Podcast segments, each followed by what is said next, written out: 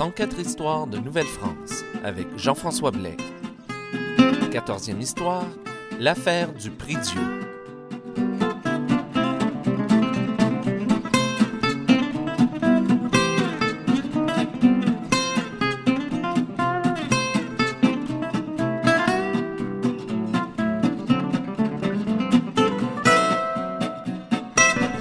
Bonjour à toutes et à tous et bienvenue à cette quatorzième histoire de Nouvelle-France.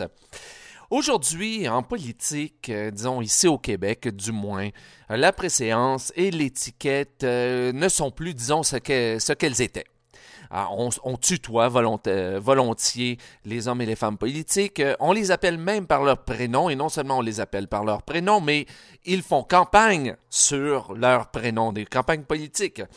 Euh, alors, euh, c'est vraiment plus. Écoutez, il y a quelques années encore, René Lévesque lui-même refusait de se faire appeler euh, René, tout simplement, et demandait est-ce qu'on le vous voit. Mais à une époque comme à la Nouvelle-France, c'était quelque chose qui ne serait jamais venu à, la tête de personne de tutoyer ou de nommer une personne politique par son prénom. Les règles de, de préséance d'étiquette étaient d'une importance qu'on soupçonnerait pas aujourd'hui. Ou en fait, je devrais dire que peut-être les endroits où ces règles-là étaient importantes sont pas les mêmes, euh, pas les mêmes qu'aujourd'hui. Parce qu'aujourd'hui, il y a plusieurs personnes politiques au Québec qui rêvent d'avoir un, siège à l'ONU, mais euh, à l'époque de la Nouvelle-France, on s'est querellé, euh, et c'est le sujet d'aujourd'hui, on s'est querellé pour savoir qui aurait le siège le plus rapproché de l'hôtel à l'Église. Eh oui, ça peut faire sourire, ça peut même faire rire. Mais à une époque où la religion puis les affaires de l'État était euh, souvent entremêlés, mais la question était d'un caractère, revêtait un caractère politique très, très, très fort et très important. Puis encore aujourd'hui, ça se passe, on peut le remarquer, dans tous les pays où la religion côtoie la politique. Puis ça, on n'a pas vraiment à regarder très très loin pour s'en apercevoir. Regardons seulement l'investiture de Barack Obama. Eh bien, il y a eu tout un tollé parce qu'un tel euh, ministre a parlé, un tel était plus près de, du président, etc., etc.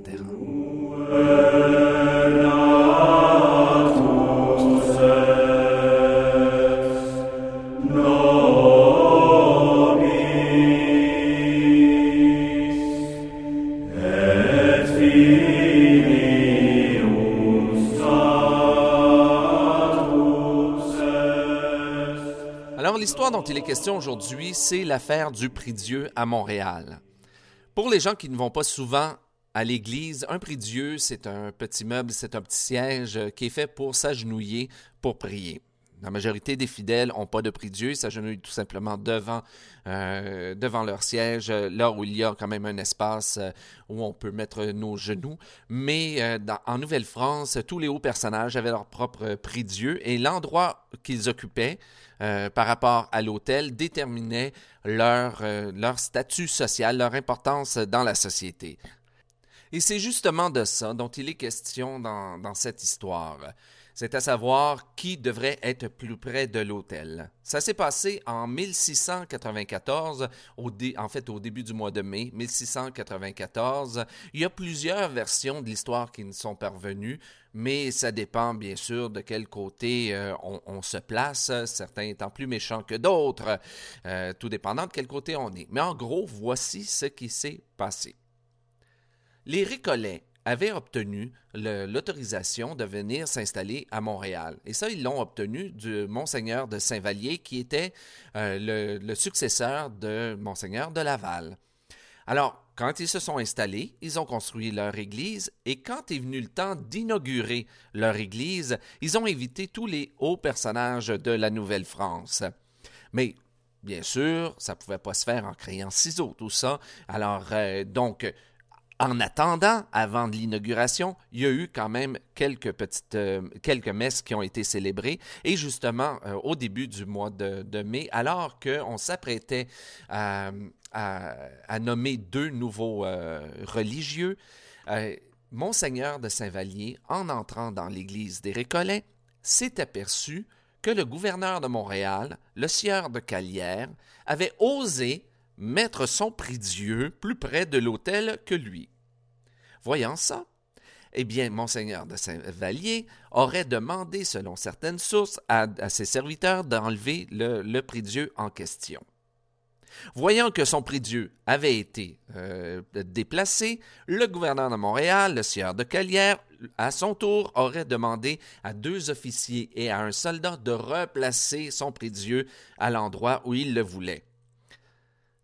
Et maintenant, voyant ça, en réponse, le monseigneur de Saint-Vallier aurait tout simplement décidé de quitter l'Église, de ne pas assister à la messe au lieu de faire toute une histoire euh, avec ça. Mais l'histoire ne se termine pas là, parce que dès le lendemain, l'évêque, en question de Monseigneur de Saint-Vallier, a écrit au supérieur des Récollets pour lui demander d'enlever tous les prix-dieux de son église jusqu'à l'arrivée de Frontenac à cause des circonstances qui s'étaient passées la veille. Le supérieur a obéi, mais selon ses propres mots, il a obéi avec de la répugnance. Le sieur de Calière, voyant que les prix Dieu avaient été déplacés, même le sien, ben, a fait remettre le sien à sa place. Monseigneur de Saint-Vallier a ensuite exigé du supérieur des Récollets que le prix Dieu du sieur de Calière soit enlevé, mais le supérieur a refusé et l'évêque a tout simplement ensuite interdit aux Récollets de célébrer une quelconque messe dans leur église. Mais les Récollets ont refusé d'obéir. Ils ont continué à célébrer la messe, à y prêcher, à confesser, en fait à faire exactement tout ce qu'on fait dans, une église. À ce moment-là, le monseigneur de Saint-Vallier était frappé dans son orgueil le plus profond. Il a fait faire une première monition, qui est un avertissement, au supérieur des Récollets, et il lui a euh, ordonné de lui obéir et de cesser de célébrer des messes dans l'Église sous peine de mesures qu'il jugerait à propos, selon ses propres dires. Mais encore une fois, les Récollets ont refusé d'obéir. En fait, Monseigneur de Saint-Vallier est allé jusqu'à faire deux autres monitions, deux autres grands avertissements, mais toujours sans résultat, et est même allé jusqu'à menacer les, les Récollets d'excommunication immédiate s'ils refusaient d'obéir encore. À Montréal, la population était complètement divisée. D'un côté, on appuyait les Récollets, on disait que l'évêque était allé trop loin. Mais d'un autre côté, eh bien, il y a des gens qui considéraient les Récollets comme des excommuniés, puis on refusait même d'entrer dans leur église. Finalement, cette histoire a été portée devant le Conseil souverain de Québec, qui à son tour le renvoyé au Conseil d'État, qui a déclaré, euh, en fin du compte, que l'évêque avait outrepassé ses devoirs et il a donné gain de cause et raison aux partisans des Récollets et du sieur de Calière. Mais cette histoire qui nous apparaît, qui peut nous apparaître à nous aujourd'hui euh, assez anodine et même peut nous faire sourire, eh bien, a été relativement importante à l'époque, puisque ça a cette querelle-là a duré une bonne année et demie, soit de mai 1694 jusqu'à la fin d'octobre 1695.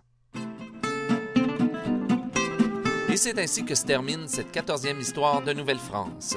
Si vous avez des commentaires sur l'émission, je vous invite à vous rendre sur le site www.104histoire.com. Si vous voulez en apprendre davantage sur mes ateliers et conférences, je vous invite à vous rendre au www.communhistoire.com.